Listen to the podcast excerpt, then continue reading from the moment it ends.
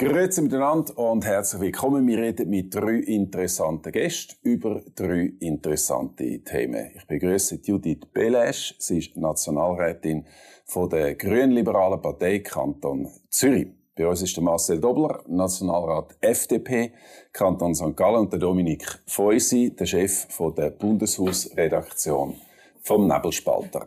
Unsere Themen, die Energiekrise wird immer größer. Die Hälfte der französischen AKWs stehen still und wegen dem Ukraine-Krieg zeichnet sich ein massiver Gasmangel ab. Was heißt das für uns? Was heißt das für den Winter? Jetzt wird auch die FDP das Asylsystem verschärfen. Ist das nötig? Und wie sagt man Ja und Nein zu Sex? Braucht es ein explizites Ja, damit Sex keine Vergewaltigung ist? Das sind unsere Themen. Fangen wir mit der Energiekrise an. Äh, seit mehreren Monaten redet man davon, dass es irgendwann dann 2025 einen Strommangel geben und äh, das wäre Katastrophe, ein Blackout. Jetzt plötzlich ist alles nochmal viel, viel verschärfter. Jetzt redet man von einer ganz schwierigen Situation für den Winter. Ich habe es vorher gesagt. Was, äh, was heisst das für den Winter, der kommt, Marcel? Ja, also man muss ein bisschen unterscheiden, oder? Ähm, redet man einfach generell vom Thema von der Stromversorgungssicherheit, oder? ist Strom und Gas, aber jetzt in der Ukraine-Krise vor allem das Gas das Problem. Oder Russland, das Gas, das wir brauchen in der Schweiz, ist äh, 43 Prozent äh, ist aus Russland, oder? Das fällt weg. Und da muss man wissen, dass eigentlich fast die Hälfte eigentlich von dem Gas, das wir in der Schweiz brauchen, ist von der Wirtschaft. Da geht es um Lebensmittelproduktion, um Chemie und nur ein Drittel eigentlich von dem Gas ist äh, von den Privatpersonen. Und jetzt, oder, man weiß jetzt nicht, wie es weitergeht. Im Moment haben wir nicht das Problem, ähm, eigentlich zum Gas zu kommen, jetzt unmittelbar. Einfach die Preise steigen sehr stark und jetzt braucht es eigentlich äh, drei Sachen. Oder man muss, äh, wir haben in der Schweiz kein äh, Gaslager oder kein Gaspflichtlager. Genau, wir haben gar keinen Speicher. Genau, und jetzt müssen wir sicherstellen, dass man das im Ausland kann, mit Verträgen regeln. Mhm. Muss man schauen, dass man die 43 Prozent von Russland mit Verträgen auch wieder kann, ähm, sicherstellen Also aus alternativen Quellen? Ja, genau. Wobei du kannst natürlich jetzt schon Verträge unterschreiben. Die Frage ist, ob dann auch geliefert wird. Ja, eben, es ist nicht mehr die Frage, oder? Wenn es dann kalt wird, kann man sagen, wir brauchen es selber. Ja. Die, das Problem nicht, hast, hast du natürlich schon. Und äh, die dritte Massnahme ist halt, dass man sich dann wirklich überlegt, wenn es wirklich so wie kommt, dass man vorbereitet ist, oder wo kann man reduzieren. Und da mhm. äh, wird sicher ein bunter Strauß von Massnahmen geben, äh, wie dass man kann den Verbrauch einschränken kann. Aber eben für die Wirtschaft wird das schwer. Oder? Über das reden wir noch, weil das ist eine interessante äh, Debatte, ob wir zuerst bei uns die Heizungen abdrehen oder ob man sagt, nein, die Wirtschaft muss laufen und äh, also beziehungsweise, das wäre jetzt kein Gegensatz, sondern man sagt, nein, die Wirtschaft muss zuerst sparen. Aber über das reden wir nachher noch. Was äh, erwartest du oder wie beurteilst du die Situation? Das ist relativ, äh, relativ krass, oder? Ja, also wir kommen langsam auf eine Zuspitzung zu. Gerade die Kombination, dass Strom und Gas im Moment das Problem sind. Vom Strom ähm, reden wir schon sehr, sehr lang, oder? Da muss ich einfach sagen, das ist jetzt halt einfach der Preis, wo wir zahlen für unsere Nachlässigkeit. Wir hätten Weichen vor äh, Jahren schon müssen stellen zum Spro äh, Stromproduktion internalisieren in die Schweiz und die unabhängig machen von ausländischem AKW-Strom. Die Chance haben wir verpasst. Das ist jetzt natürlich eine Situation. Jetzt kommt noch zusätzlich... Also unsere AKWs nicht abstellen zum Beispiel? Man kann schon über unsere AKWs stellen. Weichenstellung ist natürlich nicht da. Also Weichenstellung ist natürlich sauberen, unabhängigen Strom produzieren, wo eigentlich möglich ist. Es hat einfach der politische Wille gefehlt. Gut, aber das, das, ist, jetzt ein bisschen, das ist jetzt ein bisschen Politiker Entschuldigung, ein bisschen Politiker, äh, ich wollte jetzt nicht sagen Slang, aber Ausdrucksweise, man sollte, man hätte, man, was heisst denn das konkret? Das heisst, aber jetzt höchste Eisenbahn. Also es ist noch nicht zu spät, um das zu machen. Ja, für was? Wir diskutieren immer noch umeinander, wenn wir, wenn wir nicht, wenn wir nicht lieber ein bisschen AKW oder ein bisschen lieber das. Ich meine, wir haben so viele Dachflächen, die längen, die längen. Wir, wir, könnten... ja, wir bauen ja Solar auf Dächer rauf. Ist das, das so? ja, logisch, klar, das nimmt ja massiv zu, aber es langt doch einfach nicht. Ja, es ist eine Frage vom Tempo. Es wird lange, wir müssen Gas geben, wir müssen die Rahmenbedingungen schaffen, wir müssen den politischen Willen ähm, entwickeln. Ich, es, ist, es ist überhaupt, man kann schon rückblickend schauen, man hätte sollten, aber irgendwo muss man auch die Lehre ziehen aus der Vergangenheit, oder? Und die Zuspitzung nimmt jetzt natürlich zu, weil wir haben den Strom, wir haben zusätzlich auch Gas. Also wir haben auch die Wärme, die jetzt ähm, akut gefördert ist. Das ist ein bisschen ein Problem. Da bin ich noch sehr gespannt, wie das das, äh, wie das noch weiterläuft auf politischem Weg. Tatsächlich, ähm, die Speicherkapazitäten, die muss man jetzt halt einfach vertraglich ausbauen. Und da Gut. bin ich nicht sicher, wenn ich noch schnell da fertig mache, ob wir dann wirklich zuoberst auf der Prioritätenliste äh, sind von den europäischen Partnern, wenn es dann darum um den Verteilkampf geht. Genau. Dominik, wie beurteilst du die Situation? Ja, kurzfristig kann man nicht viel machen. Man muss einfach dringend Wärme haben, Speicher für Gas und man muss können aus Gas Strom produzieren. Die Anlagen, die es gibt, in Wallis, in Neuenburg, im Aargau, muss man probieren, ob man die irgendwie kann machen kann. Ich finde auch, man muss das Dossier der Frau Sommaruga entziehen, man muss es im Bundesamt für wirtschaftliche Landesversorgung geben. Ähm, wo das schneller kann machen, weil die Rechtsgrundlagen schon da sind. Und Ihr das Dossier entziehen? Ja, natürlich. Weil du sagst, sie äh, löst das Problem nicht. Sie löst das Problem, sie will es auch nicht. Sie hat an der Medienkonferenz gesagt, ja, natürlich müssen wir dann nicht, für so Gaskraftwerke müssen wir dann in die Kantone wieder abstimmen und in den Standortgemeinden und so. Das wird nicht funktionieren. Und dann, ich meine, muss man halt einsehen, die, die Energiestrategie ist komplett gescheitert. Und das hat man damals gewusst. Man hat gewusst, wir machen uns von mehr Import abhängig. Und ihr sind dafür gewesen, der äh, Kollege Dobler hat richtig gestimmt, ist noch nicht in der Politik gewesen, aber seine Partei ist dafür gewesen, oder? Mhm. Und, und ich meine, da muss man einsehen, alle Voraussetzungen, die man uns dort erzählt hat, stimmen nicht. Dass man weniger Strom braucht, dass alles gut kommt mit Solar und mit Wind, das stimmt einfach nicht. Also im Moment ist ja vor allem der Punkt vom Import, ist, glaube ich, der entscheidende, oder? Genau. Die Energiestrategie hat sehr, sehr wesentlich darauf basiert, dass wir fähig sind, im Winter Strom zu importieren, wenn wir selber nicht genau. äh, so schnell sind mit dem Ausbau von der Erneuerbaren. Und das ist einfach in meinen Augen wirklich eine naive Annahme gewesen, Judith. Also ich sage es wie nochmal, wir haben eigentlich die Kapazität und die bauen wir nicht aus. Das, was du sagst, die Energiestrategie hat nicht gestimmt, wir sind naiv etc. Die Annahme ist von uns immer gesehen, wir müssen erneuerbaren Strom produzieren mhm. und wir haben das nicht gemacht. Ich meine, die Projekte, 20 Jahre später sind die Projekte immer noch nicht umgesetzt. Weder auf privater Basis noch die großen. das hätte man ein bisschen voraussehen weil man hat hier schon gewusst, dass man nicht mehr als etwa ein Windrad kann bauen pro Jahr. Und man hat gesagt, wir brauchen 800 genau. für die Energiestrategie. Und jetzt sieht man, es gibt halt einfach wahnsinnig viele Einsprachen gegen die verschiedensten Technologien. Wir haben ja das bei der, bei der 5G auch. Äh, das hätte man ja eigentlich können sehen. Also, also die Energiestrategie oder das Abstimmungsbüchlein ist einfach falsch gewesen. Oder das Problem ist, man ist davon ausgegangen, der Stromverbrauch nimmt bis im 2050 einfach nicht zu. Und, und jetzt weiss man, oder alles, was irgendwie CO2-Neutralität fördert, Wärmepumpe, was total sinnvoll ist, elektrische Mobilität, fördert äh, den Stromverbrauch, oder? Und jetzt weiss man, hey, wir werden im 2050 30 Prozent mehr Strom brauchen. Wir haben auch eine Zuwanderung, oder? Und jetzt, äh, eigentlich eben die gescheiterte Strategie, die einfach falsch war, ist jetzt, äh, leiden wir unter dem. Mhm. Oder noch eine kleine Reminiszenz. Ich meine, Doris Leutert hat uns gesagt, auf Frage äh, von einem Journalist, woher kommt denn im Winter der Strom, hat sie gesagt, ja, Deutschland liefert uns schon. Und heute ist es genau umgekehrt. Deutschland fragt in der Schweiz an, ob wir ihnen im Winter Strom liefern.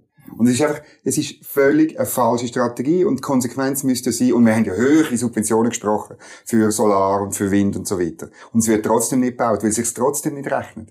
Und es trotzdem nicht funktioniert. Darum, jetzt ist die Frage, more of the same oder mittel- und langfristig halt sich überlegen, was eine bessere Strategie ist. Und dann kommen wir zu einem massiven Ausbau von der Wasserkraft, wir kommen zu Gaskraftwerken und wir kommen zum Streichen vom Artikel 12 Energiegesetz, wo Atomkraft auf alle Zeiten verbietet. Ja. ja gut, also das wie ist kann jetzt der Artikel also. 12 und Atomkraft, Entschuldigung, unser unmittelbares Problem und das unmittelbare nicht, aber die Strommangellage lösen. Ja.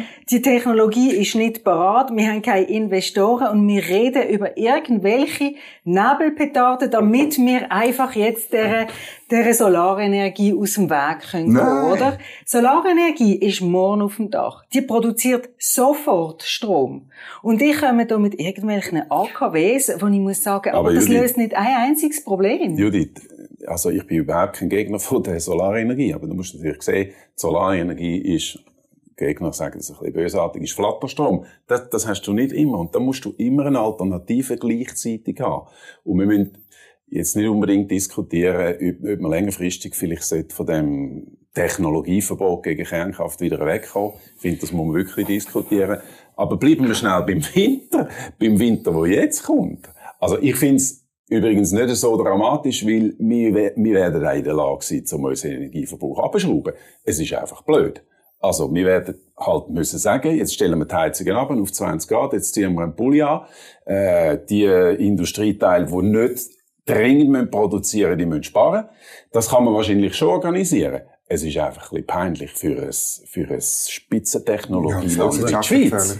Kommen wir zu den unmittelbaren Massnahmen. Ich hoffe, wir finden da äh, eine Mehrheit. Oder? Es gibt ja so viele gute Projekte oder, für ähm, den Ausbau von Stauseen, ähm, für mhm. Windrädchen oder auch für Solaranlagen. Und die sind ja immer mit dem, äh, mit dem Beschwerderecht ja eigentlich bekämpft worden.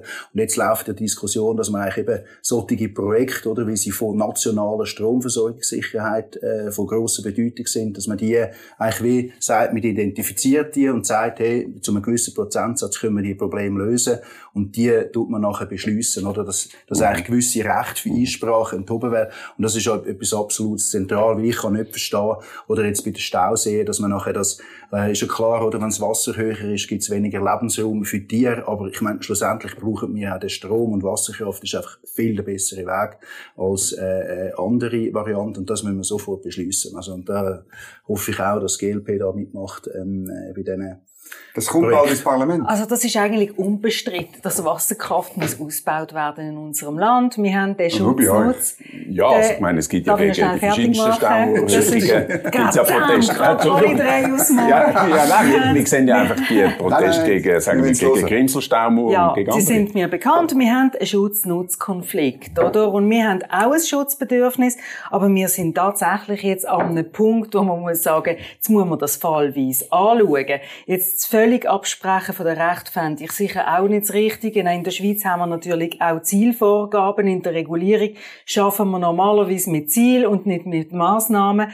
Erst wenn die Ziele nicht erreicht können werden, dann muss man halt mit den Maßnahmen ein bisschen anschrauben. Und wir sind mittlerweile schon auch äh, der Meinung, also dass gewisse Widerstände einfach widersinnig sind. Auch durch die Vogeldiskussion und, und Windräder.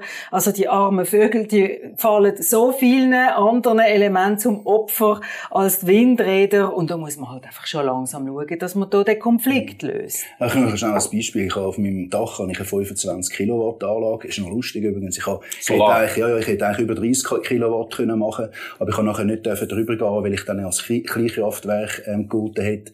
Und äh, nachher hätte müssen, äh, wegen Regulierungen wäre es kompliziert, was also völlig idiotisch. Und ich meine, wenn ich die Stromproduktion äh, anschaue, ich meine, ich bin über das ganze Jahr bin ich 130 Prozent selbstversorgt versorgen. Aber einfach von November bis März mache ich einfach keinen Strom. Dann, wenn die Schweiz am meisten Strom braucht, äh, ich habe keine Chance, meine Wärmepumpe mit meinem eigenen Strom im Winter zu betreiben. Und das ist halt einfach ein grosses Problem, oder? Und wenn man jetzt zubaut, ja, äh, Solarstrom, ja, es entlastet natürlich während diesen Zeiten, äh, wo die Sonne scheint, aber einfach, es ist einfach auch nicht die Lösung. Also eben, das äh, müsst ihr auch sehen. Es ist jetzt, Solarzellen sind jetzt nicht, äh, auch abgesehen davon, dass man nicht so schnell kann Solarzellen bauen, oder? Wir haben im Moment eh das Lieferkettenproblem, alle äh, Handwerker sind überlastet, ähm, also, Genau. Die kurzfristig das heisst, müssen wir die, die Gaskraftwerke anwerfen, ja, die wir genau. haben. Das die, ist ja, die drei. zeichnet sich ja einen Konsens ab, oder sehe ich das falsch? Nein, Weil es ist natürlich sehr umstritten. Du, du stoßest wieder CO2 aus, jetzt tust du fossile Energien plötzlich wieder anfangen zu verbrennen. Es ist natürlich eigentlich ein ja, Irrsinn, aber es ist die, die da, einzige Lösung. Es ist die Folge von der Energiestrategie, oder? Man hat sich auf einen, auf einen Import verloren und es ist damals schon klar gewesen, dass der Import gefördert ist, oder? Wir haben zu wenig äh, interne äh, Energieproduktion, das hast du auch gesagt. Und ja, in dieser Situation sind wir. Aber gut, es und Katz beißt sich doch ein bisschen in den Schwanz. Oder wenn man sagt, ja, wir haben das Gasproblem und wir haben das Stromproblem und wir lösen das Stromproblem mit dem, mit dem, ja, mit dem gut, Gas. Ja. Wir, wir schaffen hier unlösbare Konflikte. Und wir müssen halt einfach schon ein bisschen schauen, dass unsere Lösungen nicht neue Probleme schaffen. Ja, und das Gaskraftwerk fürs Unmittelbare, oder? Wenn man Gasreserven hat, das ist wirklich, hat man ein paar Tage Strommangel an, kann man das lösen. Aber das, das, ist nicht, das ist nicht fundamental und nachhaltige Lösung. Das verschärft ja unsere Abhängigkeit vom Gasimport. Gut, die 440 Quadratkilometer Solarpanels, 35.000 Fußballfelder Solarpanels, wo, wo ihr vorschlägt, die lösen natürlich das Problem auch nicht nachhaltig, oder? Sind wir auch, und wir sind auch abhängig von irgendwas. Also reden wir vielleicht noch ganz kurz über das, oder sagen wir, mittel- bis langfristig ist dann in deinen Augen die Energiestrategie noch machbar? Weil es hat jetzt viele Beobachter gegeben, auch Experten, die gesagt haben in den letzten Wochen, diese Strategie ist gescheitert. Ich weiß nicht, wie politisch belastet das ist. Wir haben natürlich innerhalb von unserem, äh, unseren Kreis auch Spezialisten und das tönt ganz, ganz anders. Die sagen, wir haben genug Flächen in der Schweiz, um unsere Solar, unsere Solarproduktion abzudecken. Einfach, es ist eine Sache, darüber zu reden und es ist eine andere Sache, das zu machen. Und im Moment scheitert es einfach am Machen. Und wenn etwas gescheitert ist, dann ist es die Umsetzung. Marcel, was würdest du machen mittel- bis langfristig?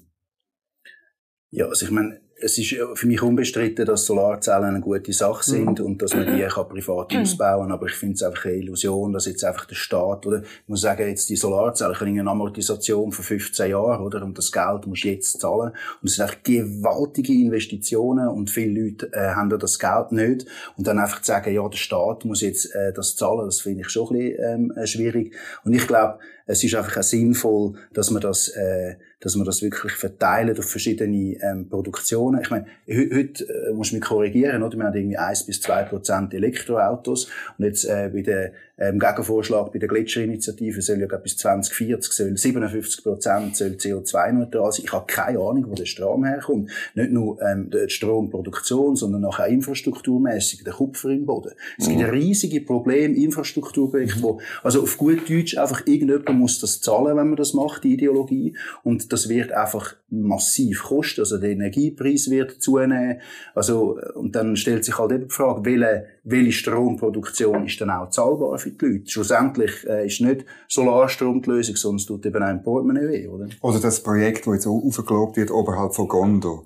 Oder? Ich meine, der hat uns, äh, wo wir ihn gefragt haben, hat der, der Mediensprecher von denen gesagt, ja, also er gebe zu, sein Projekt lohne sich nur, wenn 60 Prozent vom Staat querfinanziert wird von den Investitionskosten. Das bei einem jetzt schon hochsubventionierten Projekt. Ich meine, dann, oder dann ist klar, warum die Umsetzung scheitert. Weil sich's nicht rechnet. Und ich finde, eine saubere Kosten-Nutzen-Analyse müssen wir halt schon machen, oder? Und wenn man es dann äh, ausrechnet, was das bedeutet, dann kostet die Anlage dort mehr als ein teures äh, Kernkraftwerk. Sorry. Gut, aber wir kennen ja, wir wissen ja, wie sich der Strompreis, der Solarstrompreis entwickelt hat, oder? Der ist extrem oben runtergekommen, wenn man jetzt die Historie anschaut. Wenn die Nachfrage äh, anzieht, dann kommt auch der Strom oben an. Wenn die Produktion ähm, angekurbelt wird, dann nicht nützt das etwas. Wir sind halt einfach sehr, sehr langsam auf deren Entwicklung. Wenn wir jetzt wirklich, ich sag, wir haben einfach Verzug äh, leider verursacht, ja. hätten wir vor zehn Jahren die Weiche gestellt, wäre jetzt auch der Solarpreis an einem anderen Ort. Der Solarpreis Und gilt ja für 24 Stunden, aber die Sonne scheint ja nicht immer. Also das ist schon oder wegen dem Speichergehalt ein bisschen das Problem. Ja, also das Gut. haben wir gar nicht angesprochen, aber das ist natürlich ein riesiges Problem. Und du kannst nicht einfach so tun, so tun, als sei das kein Problem. Also das es kostet nichts, oder? Es, es ist wahnsinnig teuer, oder? Gut. Also, also das Thema von der Stromversorgungssicherheit ist ja erstes Problem geworden, wo man die 15 Minuten Analyse gemacht hat, mhm. oder? Wo man summiert hat über Tage, ist dann kein Problem gewesen. Und man gesehen hat, alle 15 Minuten, wie die Situation ist, ist es auf einmal nicht mehr aufgegangen.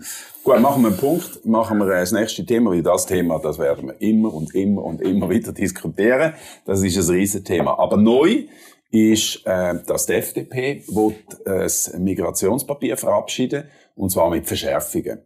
Ähm, Im Wesentlichen geht es, glaube ich, darum, dass Leute, die illegal in der Schweiz sind, dass man die ausschafft und dass man die reine Wirtschaftsmigration versucht zu beschränken oder zu verhindern. Und da fragen sich jetzt ein Haufen Beobachter, ist das ein bisschen, nicht nur ein bisschen, sondern das ist Wahlkampf, oder? 2023. Na, finde ich überhaupt nicht. Also eben, die FDP ist immer eingestanden für eine harte, aber faire ähm, Asyl- und Migrationspolitik. Und ich meine, das ist natürlich schon das Problem, wenn du abgewiesene ähm, Asylentscheid, äh, wenn nachher Kantone das nicht durchsetzen und die möglichen Rückführungen nicht durchführen. Oder jetzt im Beispiel vom Kanton, Kanton Watt. Der andere Silberschmidt hat es im, im Interview gesagt, er geht zum Algerier und Marokkaner. Wenn es zumutbar ist, dass man die rückführt, dann müssen einfach Kantone ähm, eigentlich ihren Job machen. Und darum ist gesagt worden, es soll Sanktionen geben an Kantone. Also Kantone sollen weniger Geld bekommen. Das, weißt, das erinnert mich ja, das ist ja eigentlich die Idee von der Durchsetzungsinitiative. Und das hat ja die SVP wählen. Und da hat man also einen riesen Lärm gemacht, das, ich, das können wir nicht machen und das sei hart und so. Und jetzt kommen die irgendwie zwei Jahre später und sagen jetzt gleich. Ja, es ist ein Missstand und äh, wenn jetzt das andere auch findet, äh, dann können wir gerne ähm, zur Mehrheit äh, helfen. Das ist der erste Punkt. Und äh, der zweite ist noch halt ein Familiennachzug. Oder wenn, wenn du halt dann äh, äh, Leute aus dem Ausland nachziehst und dort das Risiko besteht. Oder es gibt ja sehr hohe Scheidungsraten und ähm, einfach Zuwanderung in unser Sozial, in unsere Sozialwerk sind das Problem und dort muss halt wie Integrationsvereinbarungen geben. Und, oder das ist einfach ein Problem, wenn du einfach, ich sage jetzt das als Beispiel, eine Thailänderin heiratest und nachher nach zwei Jahren äh, äh, dich scheiden lässt und nachher weiss man einfach irgendwie 90 Prozent von denen werden nachher ähm, ja. äh, so, im Sozial ähm, äh, landen, dann muss man etwas dagegen machen und äh, ich finde die, Berech also die Events sind völlig berechtigt. Und die Frage ist eben ein bisschen, es ist noch interessant jetzt im jetzigen Zeitpunkt, weil wir haben jetzt 55'000 Leute aus der Ukraine als äh, unbestrittene echte Flüchtlinge im Land. Jetzt kann man eigentlich, man kann zwei Ansichten vertreten. Also jetzt ist sicher nicht der Moment, wo man an die Asylpolitik muss verschärfen, weil jetzt muss man sich um die Ukrainer kümmern. Oder man sagt ja nein. Jetzt zeigt sich natürlich, dass, dass die Missstände sowieso schon lange Missstände sind und jetzt muss man die auch anpacken.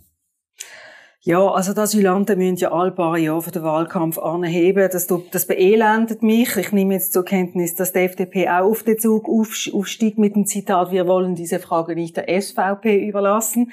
Habe ich so gelesen, lohne ich so im, im Raum stehen. Ich glaube, da muss jede Partei für sich selber stehen. Was Tatsache ist, wir haben ja alle Gesetze. Alles, was gefordert wird, ist ja da, oder? Wirtschaftsflüchtlinge werden abgewiesen, abgewiesene Leute sollten ausgeschafft werden. Ich sehe nicht, worin da eine politische Position besteht. Am Schluss, was gefordert wird, ist die Umsetzung, einmal mehr, dass die Kantone ihrer Pflicht nachkommen. Das ist nicht eine Frage vom Parlament, das ist keine Parteipolitik, das ist eine Frage von der Exekutive. Die FDP hat die meisten exekutiven Sitze in den Kantonen. Und ich frage mich einfach, wieso macht ihr ein Positionspapier? Redet doch einfach mit euren Regierungsräten und dann erledigt ihr das Problem. Also ich, äh, oder jetzt das einfach so als äh, ähm, abzutun, als ja, es ist jetzt bald Wahlkampf und darum bewirtschaften wir das Problem mit. Ich meine, das ist völlig falsch. Oder gerade bei, bei Migrationsströmen oder Zuwanderung geht es ja um Solidarität und auch ums Verständnis von der Bürgerinnen und Bürger. Aber Marcel, jetzt, jetzt muss schon Antwort geben. Sie hat dich gefragt, eure Regierungsräte, könnt ihr etwas machen? Ich weiß, ja, also jetzt, jetzt, jetzt hat es gerade zwei neue, gegeben, oder? Der Friedrich Burlo und äh, die Isabelle Moret. Und ich hoffe, dass sie das äh, durchsetzen. Sie, äh, die Isabelle Moret übernimmt die Wirtschaft. Ich bin jetzt nicht ganz sicher, der Friedrich Burlo, ob der ich bin nicht sicher, welches Departement das er übernimmt. Aber ich zähle auf sie, aber sie sind jetzt sehr neu. Aber ich hoffe, jetzt im Kanton Watt ändert sich etwas. Also, aber das ist doch keine politische Position, sagen die Regierungsräte sollten ihren Job machen. Also, ich meine, das ist ein Problem. Also, ich meine, schau, ja. schlussendlich, schlussendlich, wenn ein Problem besteht, braucht es ja einen Druck. Und wenn wir, wir von Bern aus können, äh, mit Sanktionen Druck machen auf die Regierungen, dass sie ihren Job machen, ich meine, das ist, äh, das ist völlig sinnvoll. Oder? Und ich meine, äh, jetzt einfach sagen, ja, ihr habt viele Regierungsräte, es kommt ja immer noch darauf an, äh, wer ist in welchem Departement, oder? Du hast ja vorher auch gesagt, äh, Sommaruga soll in ein anderes Departement. Es ist halt schon noch entscheidend, wer wo ist, in welcher politischen Frage. Dominik, ich beobachte, du so die ganze ja, Zeit? Ich, ich beobachte einfach zwei Sachen, oder? Erstens, ich meine, das, das Thema ist sicher ein bisschen Wahlkampf und das ist auch eigentlich auch legitim. Aber interessant ist, dass ihr, wenn die SVP so Vorstöße macht im Parlament, stimmen die nämlich nie zu, oder? Zuletzt bei dieser parlamentarischen Initiative vom Merado, da mit den Leuten, die über ein sicheres Drittland kommen und so, dann machen die nie mit, oder? Und das Zweite, was mir auffällt in dem Papier, ich meine, der größere Teil von der Zuwanderung kommt über Personenfreizügigkeit und dort macht er auch nie etwas die Diskussion, dass wir mal 10 Millionen Leute werden haben in dem Land und wo die wohnen und wo die leben und wo die arbeiten und wie viel Energie die brauchen, wie viel Infrastruktur und wer das zahlt, die, das machen wir auch lieber nicht, auch in dem Papier. Jetzt ah, da, da hast du völlig recht. Und ich meine, ähm, es ist wie, oder, ein gewisses Maß an Zuwanderung vertreibt Mhm. Und wenn es dann einfach wirklich viel mehr ist, also ich meine, jetzt, äh, die Frage ist jetzt, bei der Ukrainer ist die Wahrscheinlichkeit hoch, dass die wirklich wieder zurückgehen. Das ist ja anders, äh, zum Beispiel bei Eritrea oder anderen.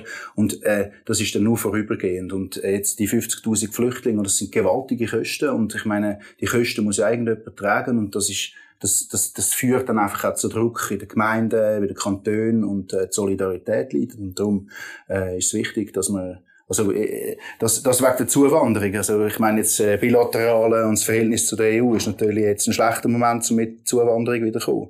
Muss man also, sagen, wenn ich, das Problem ich kann das natürlich absolut nachvollziehen, was du sagst. Und übrigens bin ich der Meinung von Dominik, man darf auch Wahlkampf machen mit dem Thema. Ich finde das nicht so schlimm. Ähm, was was mir auffällt, ist, ich habe das Gefühl, die Partei geht ein bisschen einen neuen Kurs. Und das hat vielleicht auch mit dem Präsidenten zu tun und vielleicht mit dem, ich weiß nicht, mit dem André Silberschmidt zu tun. Der hat ja das Dossier unter sich, sehr ein junger Nationalrat. Das nimmt mich noch Wunder, oder? Verändert sich auch die Partei mit neuen Themen? Ja, also das muss die Partei selber ähm, beantworten. Ich bin bei den Grünliberalen. Ich bin bei den Grünliberalen. Wir haben einen sehr klaren Kurs. Ähm, ich glaube, das haben wir auch gezeigt. Und ich glaube nicht, dass wir können unter dem Vorwand Solidarität uns äh, von Asylanten entsolidarisieren. Also das ist ein Ausspielen von einer einer Asylantengruppe gegen die andere Asylantengruppe. Ich halte das, das, jetzt, das jetzt, das ich halte das so nicht für zielführend. Das kannst du so nicht sagen.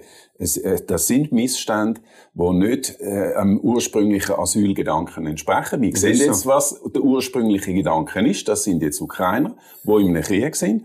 Aber es sind nicht Wirtschaftsmigranten. Und Leute, aber, die illegal da sind, die müssen wir versuchen. Aber gegen das ist gar nicht einzuwenden. Aber für das haben wir, für das also gibt es ja Gesetze. Wir, ich sehe jetzt nicht, wo wir als Parlament jetzt hier noch sagen können, das ist weder in unser, die Entscheid werden vom SEM getroffen, ist jemand ein Flüchtling oder ist er kein Flüchtling. Zu diesem Gesetz stehen wir. Wir verlangen keine Verschärfung, wir verlangen keinen laschen Umgang, aber nochmal, es ist wie gar nicht am richtigen Ort angesiedelt. Ich sage halt einfach, am Schluss gefördert man mit so einem Narrativ Solidarität gegenüber ähm, allen Geflüchteten. Das ist völlig unerheblich, ob die jetzt ähm, aus der Ukraine kommen oder aus Syrien. Auch Syrien das ist sehr theoretisch. Also mit so einem Narrativ, ich weiß nicht, die Leute sehen einfach, dass Asylbewerber rumhängen äh, an der Bahnhof und ja, der ja, oder sie sehen, oder, oder sie sehen, dass es nicht darauf ankommt. Also ich glaube, das prägt vor allem äh, die Stimmung in der Bevölkerung. Also ich weiß nicht, wenn du das letzte Mal an einem Bahnhof gesehen bist, ich sehe dort keine Asylanten, die ja, rumhängen. Ja, also, Irgendwie sind wir nicht in den gleichen Bahnhöfen nein, aber unterwegs. Was, doch, was doch die Leute sehen, ist, dass es nicht darauf ankommt, ob dein Asylgesuch durchkommt oder nicht. Du kannst in beiden Fällen kannst in der Schweiz bleiben. Und zwar relativ lang. Vorläufige Aufnahme oder Schutzbedürftigkeit oder irgendwie so. Oder Non-Refoulement-Prinzip und so weiter. Also es spielt gar keine Rolle. Der Asylbegriff man macht zwar ein riesen Verfahren, aber am Schluss bleibst du da. Und das sehen doch die Leute. Das sieht man auch in den Zahlen. Und ich glaube, dort, ich meine, da, da machen die natürlich, ihr schaut einfach nicht an, oder? Und du hast vorher gesagt, sie sollten zurückgeschafft werden. Du weißt offenbar, dass sie nicht zurückgeschafft werden. Was soll man denn machen? Ich meine, Sie sagen wenigstens, man muss etwas machen. Okay, dann sage ich auch, man muss etwas machen. Was? Ich glaube einfach nicht, dass wir mit dem irgendein Problem lösen. Letztendlich, oder wir haben 150, 160.000 Geflüchtete in der Schweiz. Ein grosser Teil davon ist eigentlich integriert. Die haben halt irgendwo schon eine Stelle und eine Lehrstelle gesucht, etc. Aber was du machst, Reto, ist, sie hängen in den Bahnhöfen umeinander. Das sind jetzt die sexy Geschichten, die ihr wollt jetzt verkaufen Ich sage, die hängen nicht in den Bahnhöfen umeinander. Das stimmt einfach nicht. Ja, dann äh, sehen wir die Bahnhöfe in dem Fall anders als, als äh, also ich sehe es anders als du. ähm, Einverstanden, das ist nicht unbedingt repräsentativ, aber ich bin auf das gumpet, weil du gesagt hast, du hast da erzählt von einem Narrativ und was der Eindruck bei den Leuten äh, ich, prägen. Und ich glaube, es prägt den Eindruck von den Leuten sehr stark, ob wir das Gefühl haben, wir haben Leute, die wir integrieren können, oder ob wir einen Haufen Leute haben, die irgendwo im, im, im Zwischenbereich verschwinden und einfach nicht ausgeschafft werden, obwohl sie sollten ausgeschafft werden. Ja, aber weißt, da hast du recht. Es gibt vielleicht Leute, die sind einfacher zu integrieren als andere, aber das hat eben mit einem politischen Willen zu tun. Wir sind offensichtlich alle der Meinung, dass man die Ukrainer integrieren können. Aber die anderen, die wollen wir eigentlich nicht wirklich integrieren. Und was also, ich sage, nein, ist, dass das Ausspielen von einer Asylantengruppe gegen die andere, das ist doch einfach nicht gut. Ich sehe auch mhm. nicht, also, wohin das guter führt. Punkt, interessant, wichtiger Punkt, ja. Ja, weißt, ähm, oder, ich meine, es gibt einfach Zahlen, oder zum Beispiel bei den Eritreern ist es einfach so, dass die nach fünf Jahren, wenn die da sind, sind über 80 oder 90 Prozent, sie schaffen einfach noch nicht, oder? Die sind nicht da angekommen zum, zum Schaffen, oder? Hat auch ein Thema mit der Bildung zu tun, aber die wollen sich nicht integrieren, oder? Und da kann man nicht sagen, ja, wir integrieren die nicht. Aber ich möchte noch schnell etwas darf sagen. Ich, darf ich schnell eine kleine Anekdote einfügen, weil äh, das vorher ist vielleicht ein bisschen salopp gewesen, was ich gesagt habe, aber ich bin mal eine Woche in Eritrea gewesen fürs Fernsehen und eine Reportage dreht. Ich kann da sagen, das ist ein Land, das zu 75 Prozent Agrarwirtschaft macht. Und zwar so, wie wir es im Mittelalter gemacht haben, mit Pflug und, und, und Ochs. Und das ist, das kannst du nicht vergleichen. Ich habe die letzte Woche mit Ukrainerin geredet, äh, Flüchtlingen mit ihren Kindern die hat einen Verlag geleitet in der Ukraine. Die hat mich gefragt, ob sich einen Verlagswesen arbeiten in der Schweiz. Das sind schon, man muss das schon ein bisschen differenzieren, aber ich habe die unterbrochen. Ja, ähm, du hast vorher den Präsident äh, und äh, die FDP angesprochen, haben wir uns ja. verändert. Und eben also jetzt der Begriff hart, aber faire Asylpolitik, das ist ja von Philipp Müller gewesen. Ja, und der hat alle Zahlen, das ist äh, nicht, äh, nicht neu. Und ja. jetzt geht äh, äh, das Thema von der, von der Sicherheit mit der Armee, da hat äh, der Thierry hat das hervorragend gemacht und das Thema aufgenommen. Auch ein Thema von der Stromversorgungssicherheit. Und jetzt gibt es ja eine Inflation von zweieinhalb Prozent, die sogar noch höher sein als das nächste Jahr. Und das sind sicher Themen, die wir als FDP ähm, äh, können punkten. Und äh, ich finde eben, der Thierry und auch seine Leute machen einen super Job äh, mit äh, kleinen Ausnahmen, eben, dass der eine Satz in der Rundschau gefehlt hat, dass er sich äh, distanziert von diesen Aussagen ähm, vom Chat. Aber, äh, ja, ich schaue die Rundschau nicht mehr so häufig wie da, wo ich sie noch moderiert habe. Das ist jetzt ganz... Das FDP-Logo im Hintergrund. ja, ich würde sagen, machen wir da einen Punkt. und, äh, das ist eigentlich zum was ihr macht. Und mein Präsident ein bisschen loben, oder? und äh, gehen wir zu unserem dritten Thema. Und da geht es ums äh, Sexualstrafrecht. Das ist im Ständerat vor allem ein Thema gewesen, jetzt in der abgelaufenen äh, Session. Vergewaltigung soll neu äh, definiert werden.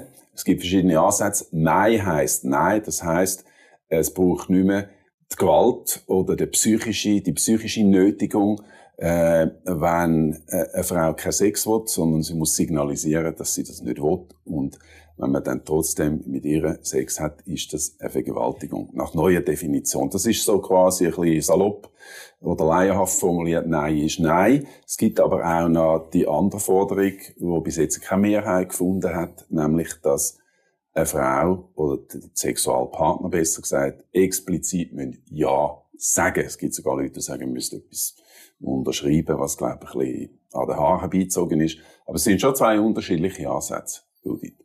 Ja, also was man muss vielleicht erklären, dass das, das Element von der Nötigung wegfällt, das ist mehr, das ist eigentlich unbestritten, mhm. oder? Mhm. Das ist ja so vorgesehen und da gibt es eigentlich keinen Meinungsunterschied. Ähm, der Meinungsunterschied besteht nur, da muss man warten, bis etwas passiert und jemand Nein sagt, oder muss man einfach fragen, du, ähm, bist du hast Lust, willst, ja. willst und, und auf ein Ja warten. Mhm. Und ähm, aus meiner Sicht ist es klar, das hat auch mit dem, das hat jetzt mit dem Unterschrift und so, das finde ich immer ein bisschen Effekthascherei zu sagen, ja, müssen wir jetzt eine App äh, installieren. Das geht wirklich nicht um das und mir geht es auch überhaupt nicht um die Beweislastumkehr. Es ist ganz, ganz wichtig, dass man das ähm, festhaltet und jetzt nicht den Männern den Eindruck gibt, sie kommen unter den Generalverdacht. Es geht jetzt auch nicht um die Männer. Mir geht's doch einfach um die Selbstverständlichkeit, dass ich einfach gern selber entscheide. Also bei allem anderen wo, wo es eine Art wie eine Grenzüberschreitung gibt, fragt man doch vorher. Dass also sogar im Restaurant, bevor ich jemandem Pommes frites aus dem Teller klaue, sage ich, hey, darf ich eins? Also du oder? willst gefragt werden? Natürlich will ich gefragt werden. Explizit. Das ist explizit oder, oder auch, man kann das natürlich auch ein bisschen, ein bisschen intimer oder ich, ich glaube, in einer sehr routinierten Partnerschaft geht man dann vielleicht nicht mehr ganz so explizit vor. Aber es ist doch einfach eine Selbstverständlichkeit, dass man, dass man man gefragt wird, das ist bei jedem materiellen Gut auch der Fall. Also, mhm. ich sage jetzt mal, wenn das Auto nicht abgeschlossen ist, dann steige ich nicht einfach ein und fahre davon, oder? Mhm. Und warte, ja, wenn es ihm, wenn es ihm nicht passt, sagt er mhm. dann schon nein. Mhm. Sondern mhm. es ist wie klar, und das Selbstverständnis in der Gesellschaft zu implementieren, das scheint mir schon Also wärst du eigentlich für die Minderheitsversion? Ich bin ja. für die Ja, ist, nur ein Ja ist nur ein Ja. Nur ein Ja ist ein Ja. Genau. Aber? Auf gut Deutsch immer, wenn man eigentlich nicht fragt, und das Ja nicht abholt, ist es eigentlich eine potenzielle Vergewaltigung. Und dann ist ja noch das Problem, dass ja eigentlich es gibt keine Beweisbarkeit. Also, ich meine, es ist ja immer Aussage gegen Aussage. Ja. Und du kannst ja dann nicht belegen, dass jemand Ja gesagt hat. Und dann bist du nachher eigentlich wirklich beim Schreiben und beim Blatt Papier im Schlafzimmer. Also, ich bin jetzt äh, seit 20 Jahren mit meiner Frau zusammen. Und eigentlich kannst du dich ja beim Ehestreit nur dagegen schützen, wenn du das dokumentierst. Gestern war im Blick ein Artikel von, äh, von einer Ehestreitigkeit, wo sich jemand scheiden lassen hat und die Frau hat ihm äh, wollen, ähm, eine Vergewaltigung anhängen und er hat das mit, ähm, mit Videoaufzeichnung, also mit Tonaufzeichnung können, können belegen, dass das nicht so war. Aber es bringt uns halt schon dann ein Problem, wenn es Ehestreitigkeiten gibt, dass es auch keinen Beweis gibt. Und ich finde, mhm. ich finde einfach in meinem Schlafzimmer hat der Staat nichts verloren und äh, es ist ja schon irgendwie absurd, dass immer das Ja muss abholen. Also wenn ich mir jetzt wirklich vorstelle, ähm, äh, dass meine Frau nackt neben mir ist äh, und ich sie dann noch muss fragen, äh, ob sie jetzt einverstanden ist und nur dann äh, würde ich mich korrekt verhalten. Aber jetzt sagst du sicher, ja, bei Ehe äh, gilt es natürlich nicht, aber Nein. was nützt dann eine Gesetzesanpassung, wenn es für Eheleute nicht gilt? Also ich, ich, ich verstehe es nicht wirklich. Okay. Also, also, aber weißt du, ja. das mit dem Beweis, wo du dargestellt hast, das hast du auch bei der Nein-Lösung. Und ich glaube, die beiden Sachen sind nicht so weit auseinander weg. Aber der Punkt, ja. wo, wo auch ein Josic, oder, ein Strafrechtsprofessor, Ständerat Josic Zürich, SP, sagt, es ist schwieriger zu beweisen, etwas, wo ein nicht vorhandenes Ja ist schwieriger zu beweisen am Schluss, ganz praktisch im Strafprozess, oder? Als ein Nein, ich habe Nein gesagt und er hat es trotzdem gemacht. Das weiß ich nicht, aber aber sonst glaube ich auch, äh, es ist also, gar nicht weit weg voneinander. Ich, ich habe ein sehr interessantes Interview gelesen von einer Strafrechtlerin, die gesagt hat, wichtig ist ja, was kreieren wir für ein Gesetz, wie ist das nachher vor Gericht, oder was du ein bisschen angetönt hast. Und sie sagt, die beiden Modelle sind am Schluss vor Gericht gar keinen großen mhm. Unterschied. Genau. Weil es gibt eigentlich, man muss eigentlich davon, und das ist ja, das wäre ja irgendwo auch vernünftig, äh, es muss, du, du musst auch spüren. Und das kann auch nonverbal sein. Das, also sie hat es dann konkret gesagt, oder wenn du, wenn du deine Unterhose wieder raufziehst und dich und so machst, dann ist glaub klar, dass du das nicht willst. Aber wenn du mit Küssen oder mit Umarmung reagierst, dann ist es ein Ja. Ohne, dass du sagst, ohne dass ich dich muss fragen, Judith, willst du? Also ein Ja, ja, kann auch nonverbal sein, ja, das muss man das natürlich sagen. Konkludent, oder? Und weisst, weisst Marcel, bei allen anderen materiellen Gütern würdest du, äh, Nein-Lösung nicht akzeptieren. Also wenn wir jetzt das Strafrecht würden dahingehend ändern, dass ich eigentlich von dir das Portemonnaie darf wegnehmen, solange du nicht Nein sagst, dann würdest du dich mit Hand und Füßen dagegen wehren. Weil das ist ein Selbstverständnis, das ist verankert in unserem Strafrecht. Aber ähm, auch, auch, dass ich, ich, wenn jemand in dein Haus reinjumpelt, der muss zuerst fragen. Und der Hausfriedensbruch erfolgt nicht erst, weil du kein Nein sagst, sondern sondern also vom Moment weg, wo man reinjumpelt. Aber das Eindringen in einen fremden Körper, das ist eigentlich wie okay, auch ohne Ja.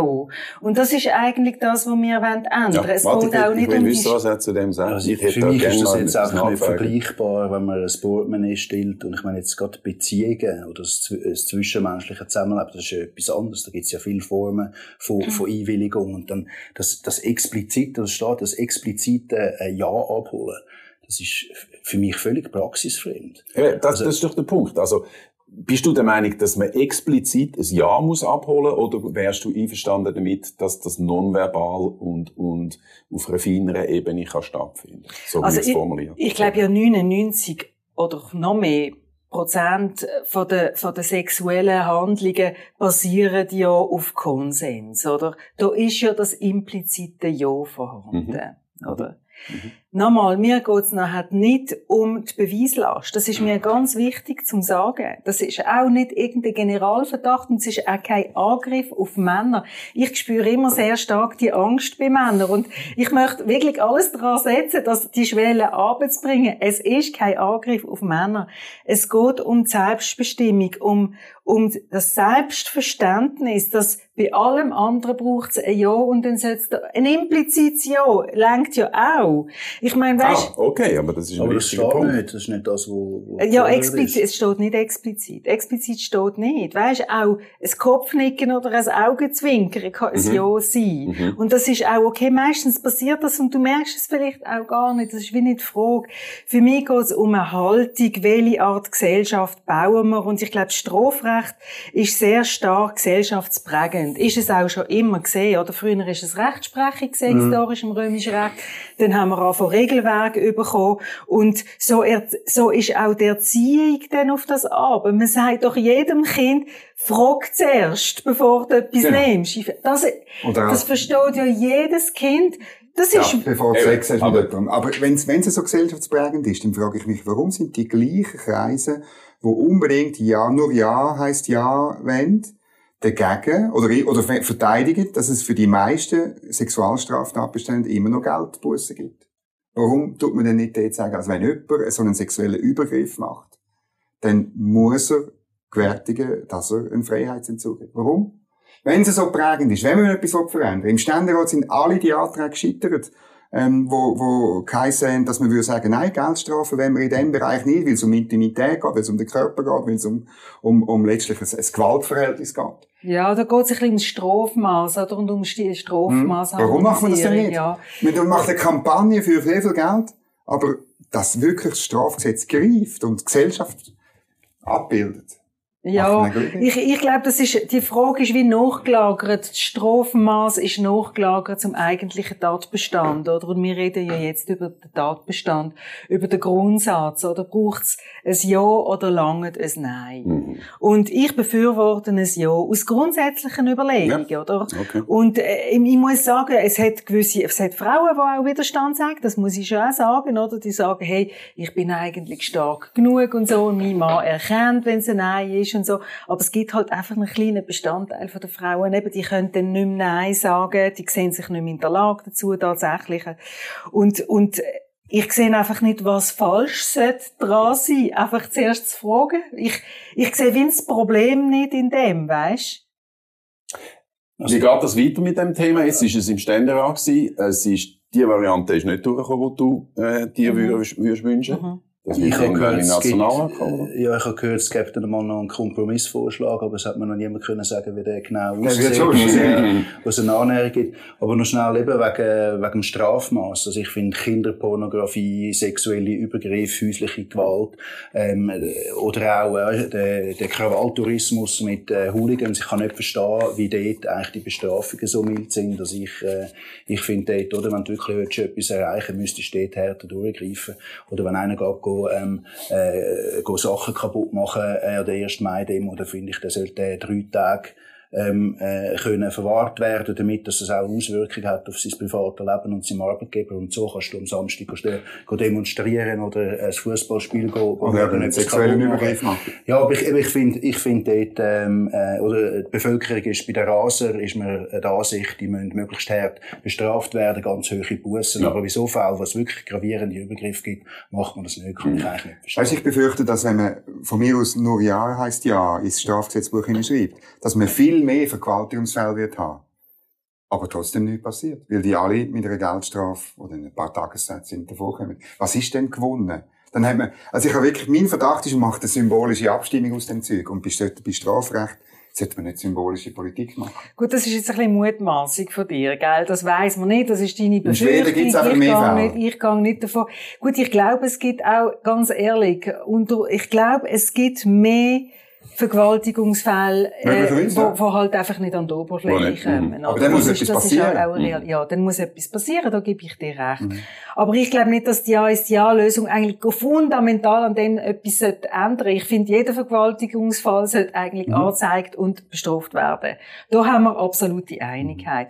Nochmal, mir geht es um den Grundsatz, um das Selbstverständnis, wo wir in der Gesellschaft, das ist ja breit akzeptiert, das hat ja Umfragen gegeben und eine Mehrheit von der Bevölkerung befürwortet ja eigentlich die Zustimmungslösung, dass man die halt einfach auch reflektiert in unserem Regelwerk im Strafrecht. Wir werden sehen, was da am Schluss rauskommt. Ich möchte gerne da einen Schluss machen und sagen, danke vielmals, das ist eine interessante und äh, eine konstruktive Diskussion. Judith, herzlichen Dank. Judith Belesch, dass du Ich da bist. Ganz herzlichen Dank dir, Marcel Dobler, und auch dir, Dominik Feusi, selbstverständlich vom Nebelspalter. Ja, übrigens, ähm, das ist die leider die letzte Sendung im Format Brennwald. Ich habe das zwar sehr gerne gemacht, fast anderthalb Jahre lang, aber äh, also die Interview für den Nebelspalter, zuerst ein Interview gewesen, nachher ein Gespräch, aber leider ist die Zahl von unseren Videoformaten ein bisschen zu gross gewesen. Darum hat man die reduziert und es hat dann nicht für alle genug Sponsoren geben. Wenn Sie Interesse haben, ich moderiere weiterhin einmal im Monat die Sonntagszeitung Standpunkte auf SRF 1 am Sonntagnachmittag. Danke vielmals, alles Gute und hoffentlich bis dann. Ade miteinander.